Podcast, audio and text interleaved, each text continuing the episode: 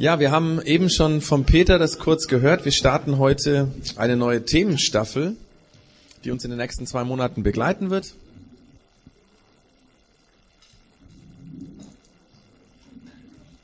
Und zwar zu dem Thema Real Community. Das sieht man hier auch auf der Leinwand oder auf dem Bildschirm. Also Community für Gemeinschaft und Real für echt. Echte Gemeinschaft. Real Community. Und das Wort Community, das wird ja im Moment fast ein bisschen inflationär gebraucht. Also im Internet geht es ständig um Communities. Also das sind meistens Interessengemeinschaften, die sich im Internet über Netzwerke quasi bilden oder Gemeinschaften, die über eine ganz bestimmte Kommunikationsmethode sich einigen, eben zum Beispiel nur über Text oder mit Bildern oder was auch immer, und dass man so eben im Internet eine Community bildet. Facebook steht dabei stellvertretend für alle anderen Communities, die ähm, ja ist nun mal das weltweit größte Netzwerk, mit dem man irgendwie in der Welt mit Menschen übers Internet kommunizieren kann. Und viele haben am Anfang so einen Facebook-Account eigentlich nur deswegen aufgemacht, damit sie dazugehören, weil ihre Freunde auch dabei sind. Also so nach dem Motto, alle meine Freunde kommunizieren mit Facebook, ich möchte auch dabei sein. Und dann hat man eben da auch einen Account angelegt, um dazuzugehören. Dieses Dazugehören oder dazugehören wollen ist bei den allermeisten Gemeinschaften so ein Grundmerkmal. Also eine Gemeinschaft ist eine Gemeinschaft, weil man zusammengehört, weil man dazugehört. Wenn man sich dazu stellt, um mit den anderen eben zum Beispiel zu einem Thema, zu einem bestimmten, zu, zu einer gemeinsamen Sache einfach zusammenzugehören, dann bildet sich daraus eine Gemeinschaft. Und es ist ganz menschlich, weil es ist eine grundlegende Wesensart von uns Menschen, dass wir dazugehören wollen. Wir Menschen sind für Gemeinschaft geschaffen. Wir sehnen uns danach, dazu zu gehören. Ich habe das eben schon bei der Segnung erklärt, das fängt damit an, dass wir geboren werden in eine Gemeinschaft hinein, als kleines Baby, und dass wir Menschen so, da, da wird es in uns angelegt, dass wir zur Gemeinschaft dazugehören, weil wir ohne Gemeinschaft zumindest die ersten Jahre gar nicht existieren könnten. Selbst im Alter von meiner Tochter, die ist jetzt acht, wäre es extrem schwierig, wenn plötzlich diese Gemeinschaft der Familie komplett wegfallen würde. Es gibt solche Kinder in anderen Teilen der Welt, die dann auf der Straße äh, leben ähm, und sich durchschlagen müssen. Aber auf jeden Fall ist das nicht der Idealfall, so soll es nicht sein. Und wie man am Beispiel der Familie sieht, gibt es Gemeinschaften, da gehört man freiwillig dazu, so zum Beispiel die Eltern. In aller Regel haben sie sich in unserem Kulturkreis freiwillig dazu entschieden zu heiraten. Und die Kinder, die gehören dazu unfreiwillig, weil die sind einfach da reingeboren, die suchen sich das nicht aus, die gehören unfreiwillig dazu. So ist es bei der Familie und eben auch in anderen Gemeinschaften. Es gibt Leidensgemeinschaften, die hat man sich nicht ausgesucht. Da gehört man dazu, ob man das will oder nicht. Ja. Also wir Menschen sind für Gemeinschaft geschaffen. Wir sind Gemeinschaftswesen. Wir sehnen uns danach, dazu zu gehören. Es ist ganz schlimm, wenn man aus einer Gemeinschaft, wo man sich wirklich zugehörig fühlt, plötzlich rausfällt. Warum auch immer. Das kann ganz traumatisch sein, dass man sich plötzlich buchstäblich verloren führt, weil man nicht mehr zu dieser Gemeinschaft dazugehört. Das ist das eine. Trotzdem ist das mit der Gemeinschaft nicht ganz so einfach. Obwohl wir Gemeinschaft brauchen, ist Gemeinschaft immer auch schwierig. Gemeinschaft geht nicht einfach. Obwohl uns Gemeinschaft unsere Identität gibt, erleben wir, dass es Konflikte gibt in Gemeinschaften. Wir fühlen uns immer wieder eingeengt in einer Gemeinschaft. Man kommt sich vor, als würden die anderen irgendwie, ja, also als würde man nicht als Einzelner zählen, sondern nur in dieser Gruppe, als würden die anderen einen gar nicht als Einzelnen sehen. Oder als müsse man in der Gemeinschaft sich fügen, den Regeln, den Ordnungen, die es da gibt. Es gibt Missverständnisse in Gemeinschaften, Konflikte und Streitigkeiten, Schwierigkeiten. Es gibt manchmal so Hasslieben in Gemeinschaft, ja, dass man auf der einen Seite sich mag und trotzdem das Ding irgendwie, dass man dazugehört, in diesem Setting hasst. Es gibt auch Gemeinschaften, die die Einzelnen missbrauchen. Ihr merkt, auf der einen Seite brauchen wir Menschengemeinschaft, auf der anderen Seite ist Gemeinschaft immer auch schwierig. Vielleicht ist das auch der Grund, warum so viele Menschen sich heute für Internetgemeinschaften entschließen, weil da hat man eine Gemeinschaft, eine Community, wo man sich quasi nur mit einem bestimmten Ausschnitt des Lebens reinstellt und alles andere lässt man draußen, ja. Man kann nur auf eine ganz sag ich mal, auf eine Schmalspurkommunikation oder nur auf einer Ebene der Kommunikation kann man sich dazustellen und man kann bestimmte Dinge verbergen. Das ist natürlich in einer echten Gemeinschaft, real-time sozusagen, nicht so einfach. Übrigens kommt in der Bibel das Thema Gemeinschaft oder Community auch vor. Wie könnte es anders sein? Die Bibel ist ein Buch, die Geschichten erzählt von Menschen. Da sind unglaublich viele Geschichten drin von Leuten, die miteinander gelebt haben. Manchmal ähm, also überschneiden sich die Geschichten, die da erzählt werden von den Menschen. Und in der Bibel wird Gemeinschaft, ja, in der Bibel ist eigentlich Gemeinschaft ein Grundgedanke, der dort grundsätzlich drin vorkommt. Zum einen beschreibt die Bibel nämlich Gott als ein Gemeinschaftswesen. Gott stellt sich in einer Gemeinschaft vor, oder man sollte, vielleicht könnte man es sogar so sagen, Gott stellt sich als Gemeinschaft vor. Obwohl die Bibel nicht müde wird und immer und immer wieder betont, dass es nur einen Gott gibt, dass Gott nur einer ist, so stellt sich Gott in verschiedenen Personen vor. Nämlich in Gott, dem Vater von allen Dingen, die es gibt, und in Jesus, Gottes Sohn, und im Heiligen Geist. Diese drei Personen sind als Gemeinschaft ein Gott und sie sind untrennbar. Man kann die eine nicht von der anderen trennen, man kann die eine nicht ohne die anderen denken. Jede stellt und fällt mit der anderen. Alle drei gehören zusammen und bilden in dieser Einheit, in dieser Gemeinschaft Gott. Also Gott stellt sich in dieser Gemeinschaft Vater, Sohn und Heiliger Geist vor.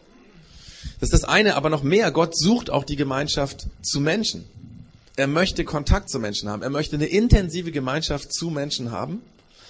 Darüber schreibt die Bibel immer und immer wieder. Und Gott ist da ganz leidenschaftlich auf dieser Suche. Ja? Er gibt nicht auf. Er geht den Menschen immer wieder hinterher. Er will Kontakt haben zu den Menschen. So wird es beschrieben in der Bibel. Das ist das eine. So wird Gott beschrieben. Auf der anderen Seite beschreibt die Bibel auch den Menschen als Gemeinschaftswesen.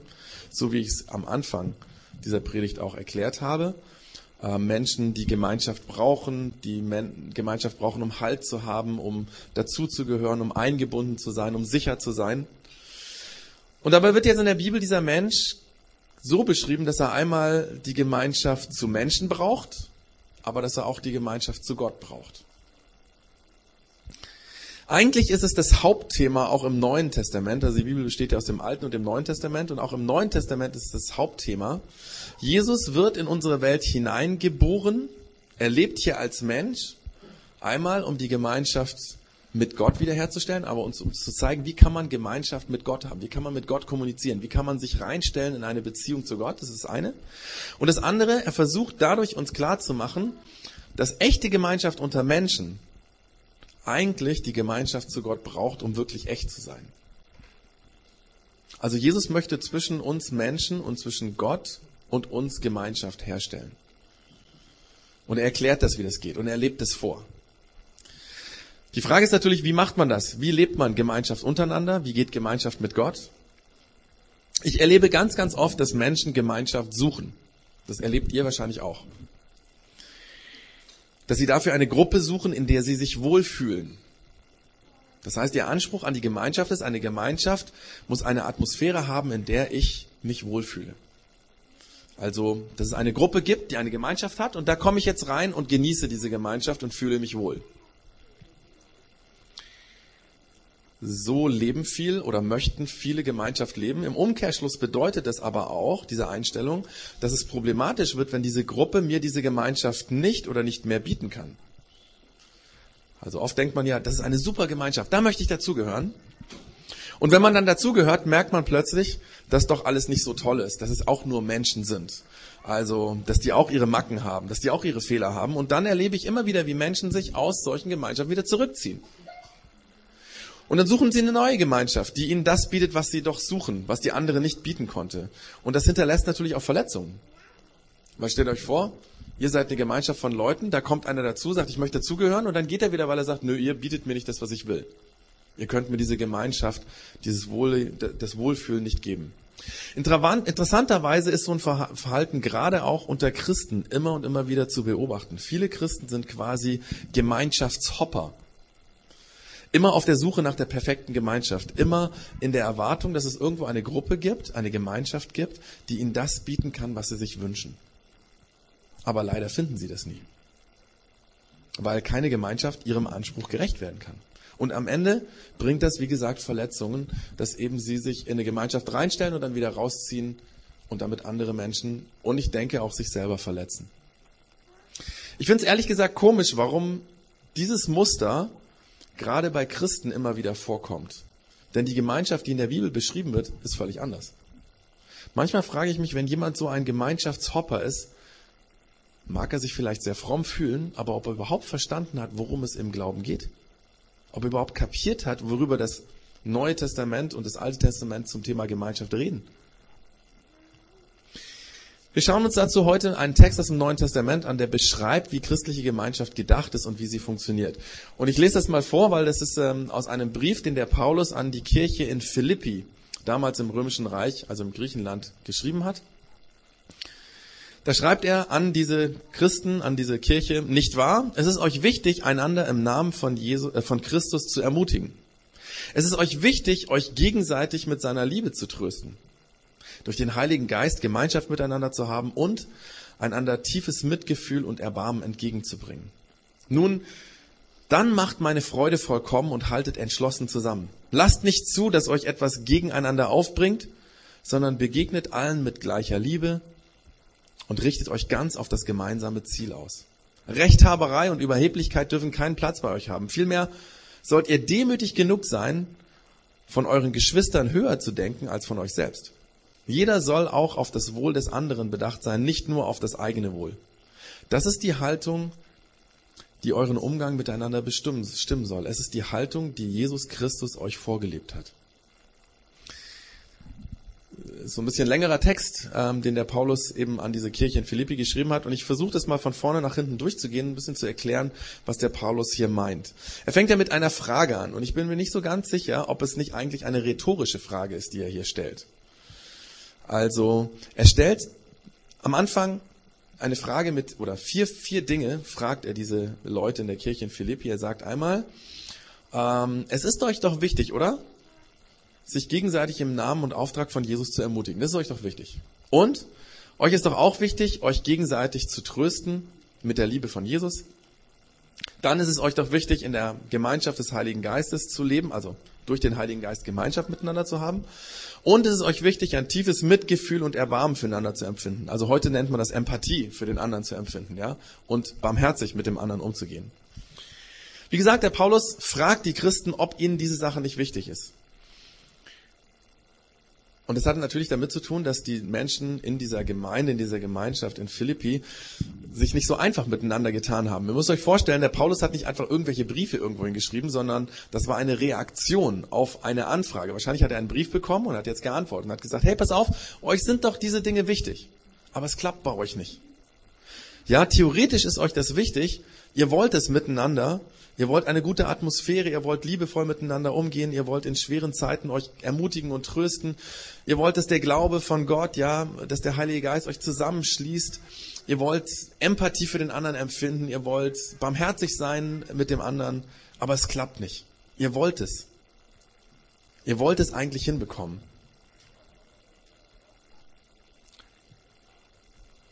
Mich hat das Ganze erinnert so ein bisschen an den Film Das Wunder von Bern. Ich weiß nicht, ob den jemand kennt. Ich finde, den muss man kennen, weil es ist deutsche Fußballgeschichte. Übrigens wurde gestern auch deutsche Fußballgeschichte geschrieben, als der FCA gegen Bayern München gewonnen hat. Ähm, sehr, sehr genial. Ähm, auf jeden Fall das Wunder von Bern, auch deutsche Fußballgeschichte. 1954 im Endspiel der Fußball-WM steht Deutschland gegen Ungarn. Es steht zur Halbzeit 2 zu 2 was niemand erwartet hat. Alle haben gedacht, die Deutschen fliegen vorher raus und jetzt ist das Endspiel in der Halbzeit 2 zu 2. Plötzlich sind sie alle wieder in der Kabine vor der zweiten Halbzeit und verlieren das Ziel aus den Augen. Und das schauen wir uns jetzt mal ganz kurz an. Ganz kurzer Clip. Gleich den Sound hoch.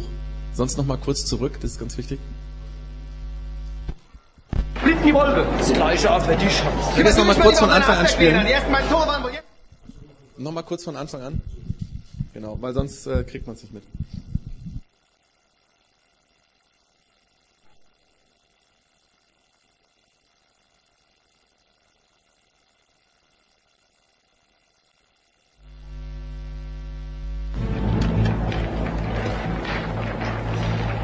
Das Spiel schon hier abmachen.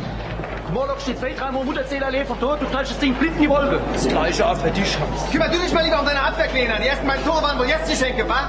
Was habt ihr zwei euch bloß aber gedacht? Wir können vorne nicht jeden Fehler von euch ausbügeln. Sag das dem Kohli. Der weiß ja nicht mal, wie man anständig zum Torwart zurückspielt. Klebst auf der Linie. Das ist alles Dicker. Hey, du geheimer Spielmacher, bist du blind? Und so renn ich mit deiner rechts auf dem Flügel die Lunge aus dem Hals. Wenn du immer nur zum Fritz spielen kannst. Ruhe, augenblicklich! Spart euren Atem. Werdet ihr noch brauchen. Habt ihr es ja noch nicht begriffen? Wir können hier Weltmeister werden. Und ihr habt nichts Besseres zu tun, als hier rumzuzanken. Es steht 2 zu 2. Die Ungarn sind wütend. Zu Beginn der zweiten Halbzeit werden sie noch mal über euch herfallen. Also passt auf. Ihr müsst noch einmal 45 Minuten lang brennen. Kämpft, kämpft! Eine für alle, alle für einen. Ist das klar? Unser großer Sepp Herberger. Ich denke, ganz ähnlich muss der Paulus sich da gefühlt haben. Nur, dass er natürlich nicht in der Umkleidekabine war und er hat einen Brief geschrieben, aber die Leute in dieser Gemeinde in Philippi haben an Jesus geglaubt. Sie wollten sich ermutigen, sie wollten sich trösten, sie wollten Gemeinschaft haben, sie wollten zusammengehören, aber es hat nicht geklappt. Und dann haben sie dieses Ziel aus den Augen verloren und haben sich gestritten, ganz ähnlich wie diese Jungs da in der Umkleidekabine. Und der Paulus sagt, hey, hey Leute, Habt ihr denn vergessen, worum es geht? Ihr könnt mit der Hilfe von Jesus echte Gemeinschaft, real community leben. Es wird euch gelingen. Ihr müsst nur auf das Ziel schauen. Ihr müsst es tun, was der Sepp Herberger gesagt hat. Einer für alle, alle für einen. Das müsst ihr im Blick haben. Das muss euer Ziel sein. Natürlich hat das der Paulus mit seinen Worten gemacht. Er hat das anders gemacht. Ich lese das nochmal kurz vor. Der sagt, nun, dann macht meine Freude vollkommen und haltet entschlossen zusammen. Lasst nicht zu, dass euch etwas gegeneinander aufbringt, sondern begegnet allen mit der gleichen Liebe und richtet euch ganz auf das gemeinsame Ziel aus. Das sind wieder so vier Dinge, ja, die der Paulus hier nennt. Entschlossen zusammenhalten. Sich nicht gegeneinander aufbringen lassen. In gemeinsamer Liebe, Wertschätzung miteinander umgehen. Sich auf das gemeinsame Ziel ausrichten. Ja, das hört sich gut an. Und ich glaube auch, ähm, dass der Sepp Herberger, das ist jetzt ja nur in dem Film, ja, dass er dann nochmal konkret gesagt hat, was die Jungs tun sollen, um dann wirklich siegen zu können. Und sie haben nachher ähm, mit dem Tor von Rahn 3 zu 2 gewonnen und sind Weltmeister geworden. Und es war dem Paulus auch wichtig, dass er nicht nur gesagt hat, hier, schaut auf das gemeinsame Ziel und ähm, ihr dürft euch nichts, nichts darf euch gegeneinander aufbringen lassen, ihr müsst gemeinsame Liebe leben und so weiter, sondern er hat das ganz konkret gemacht, ja. Und weil das ist ja die Frage, wie geht das? Wie geht es von dieser Theorie? Das wissen wir ja alles, wollen wir alle, wir wollen friedlich auf dieser Welt leben. Wie geht das? Und da hat er jetzt eben ganz konkret was gesagt. Und zwar das Erste, was er sagt, er sagt, Rechthaberei und Überheblichkeit, das sind die Killer eurer Gemeinschaft. Das müsst ihr sein lassen. Wenn ihr Recht haben wollt, wenn ihr euch besser fühlen wollt als der andere, dann werdet ihr damit Gemeinschaft nie eine Chance geben. Wer sich besser fühlt, wer sich richtiger fühlt, der wird Gemeinschaft zerstören. Das ist das Erste, was er sagt. Das heißt, wenn diese Gefühle hochkommen, legt das ab. Das Zweite, was er dann sagt oder wie er weitergeht, er sagt, stattdessen muss jeder genug demütig von, also demütig genug sein, von dem anderen höher zu denken und größer zu denken als von sich selbst. Das heißt, ich muss ganz realistisch sehen, ich bin auch nur ein Mensch, ich habe auch Fehler und es könnte sein, dass in der anderen Meinung des anderen, dass er richtig liegt. Ja, es ist ja manchmal so, dass man im Konflikt, man sieht es anders als der andere und wenn wir realistisch sind, wir sind nur Menschen, es könnte sein, dass der andere recht hat. Und das ist schon eine Wertschätzung für den anderen, wo man ihn wichtig nimmt. Und dann wird der Paulus noch konkreter und er schreibt, jeder muss auf das Wohl des anderen bedacht sein und nicht auf das eigene Wohl schauen. Jeder soll für den anderen denken, zuerst für den anderen und nicht für sich selbst. Einer für alle, alle für einen. Das ist natürlich ein ganz, ganz krasser Widerspruch zu dem, wie die meisten Menschen in unserer Gesellschaft heute leben. Äh, das war übrigens damals zu Paulus Zeiten auch so.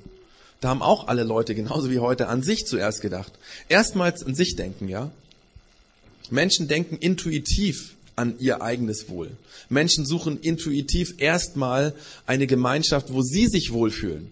Das soll für sie sein. Aber genau das ist der Gemeinschaftskiller, weil so entsteht niemals Einheit. So entsteht immer nur, dass man alleine für sich da ist.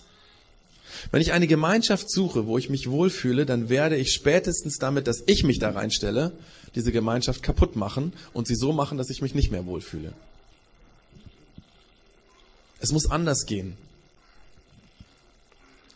Und es ist das, was der Paulus hier erklärt. Er sagt, echte Einheit, echte Gemeinschaft oder echte Einheit passiert da, wenn man zusammensteht, wenn man für den anderen denkt, wenn man den anderen höher schätzt als sich selber. Ich will das mal auf unsere Situation im Projekt X runterbrechen und jeder, der jetzt nicht zum Projekt X gehört, wir haben ja heute einige Gäste hier, kann das, denke ich, für seine Situation in einer Gruppe, wo er dazu gehört, auch runterbrechen, weil ich glaube, das funktioniert überall genauso.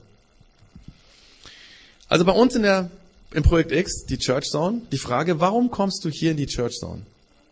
meine, Christen haben sich angewöhnt, dass man sonntags in einen Gottesdienst geht, machen etliche, ist auch so bei uns im Projekt X. Wir nennen es nur Church Zone, aber warum kommst du hierher? Warum tust du das? Damit du eine inspirierende, gute Zeit hast hier? Damit du aufgebaut wirst? Damit du eine motivierende Ansprache hörst? Damit du gute Musik hörst und mitsingen kannst? Damit du Gott erlebst? Oder damit du einen schönen Kindergottesdienst gestalten kannst? Bei uns nennen wir das die X-Kids oder die X-Minis. Damit du dich wohlfühlst? Warum kommst du hierher?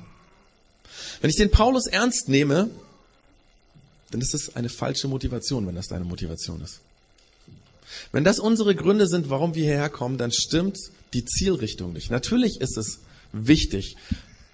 Es ist nicht verkehrt, dass man sich hier wohlfühlt, dass man inspiriert wird in der Church, sondern das wollen wir ja, dass man ermutigt wird. Aber das darf nicht das Ziel sein, denn das ist purer Egoismus. Wenn ich den Paulus richtig verstehe, dann sollst du, dann soll ich, dann sollen wir in die Church Zone kommen wegen den anderen. Die Motivation soll sein, ich gehe in die Church Zone, damit der andere eine gute Zeit hat. Damit der andere jemanden hat, mit dem er Kaffee trinken kann und reden kann. Damit der andere nicht alleine singen muss. Damit der andere sich angenommen fühlt und wohlfühlt. Damit der andere nicht alleine mit seinen Kindern in der Lounge sitzt. Damit mehr Menschen da sind und man sich eben nicht alleine verloren fühlt in diesen Räumen, damit die Kinder auf ihre kindliche Weise von Gott etwas erfahren, damit der andere durch dich spürt, dass Gott real ist, dass das kein Quatsch ist, was wir hier machen. Und das ist die Frage an uns. Was ist unsere Motivation? Oder nehmen wir nochmal unsere kleinen Gottesdienste. Wir nennen die ja die Home Zones am zweiten und vierten Wochenende im Monat. Warum gehörst du dazu? Zu dieser Gruppe? Und wie gesagt, für die anderen wieder für ihre Gruppen, wo sie vielleicht dazugehören. Kann auch ein Fußballverein sein. Warum gehörst du dazu? Damit du dich wohlfühlst in unserem Homezone-Setting, damit du etwas von Jesus lernst, damit du eine gute Gemeinschaft hast, damit du mit den anderen reden kannst. Auch das ist eine falsche Motivation. Wenn das bis jetzt dein Denken war, wenn du so gelebt hast, brauchst du dich nicht wundern, wenn es schwierig war in dieser Homezone. Weil es wird es schwierig machen. Einer für alle und alle für eine bedeutet letztendlich, dass du dahin gehst für den anderen, dass du weißt, wenn ich nicht dahin gehe, dann fehlt den anderen jemanden. Dann sitzen sie nur mit drei Hansels da, ohne mich. Damit man weiß, ich gehe dahin, damit der andere jemanden zum Reden hat. Damit Gott durch mich zu dem anderen redet, dass er durch mich Gott erleben kann. Und das Krasse ist ja, dass dadurch, deswegen heißt der Spruch ja auch einer für alle, der hört ja nicht auf, sondern alle für einen. Wenn du das tust und wenn alle das tun, dann wirst du genau das bekommen, was du eigentlich willst. Aber die Zielrichtung muss diese Zielrichtung sein, sonst wird es nicht funktionieren. Und jetzt begründet der Paulus, und das ist so mein ganz letzter kurzer Gedanke, der Paulus begründet es, warum das funktionieren muss, weil er sagt, so hat Jesus das vorgelebt. Diese Haltung hat Jesus vorgelebt. Jesus hat immer an den anderen gedacht, nicht an sich selbst. Nur so hat er die Welt gerettet. Nur so hat er uns Menschen geholfen oder hilft er uns Menschen in der Welt zurechtzukommen, weil Jesus diese Haltung hatte, für den anderen zu sein und nicht für sich. Und deswegen sollen wir diesem Beispiel folgen. Deswegen ist übrigens auch unser Mission Statement, jetzt kommt es, letztes Mal habe ich es nicht auswendig gewusst. und zwar Projekt X, eine Community, ich habe das ja auch äh, auf der Folie ganz zum Schluss, eine Community, die neue Wege geht, um in unserem Lifestyle Jesus, dem äh, Beispiel von Jesus zu folgen. Weiß nicht, Simon, kannst du das mal kurz einblenden?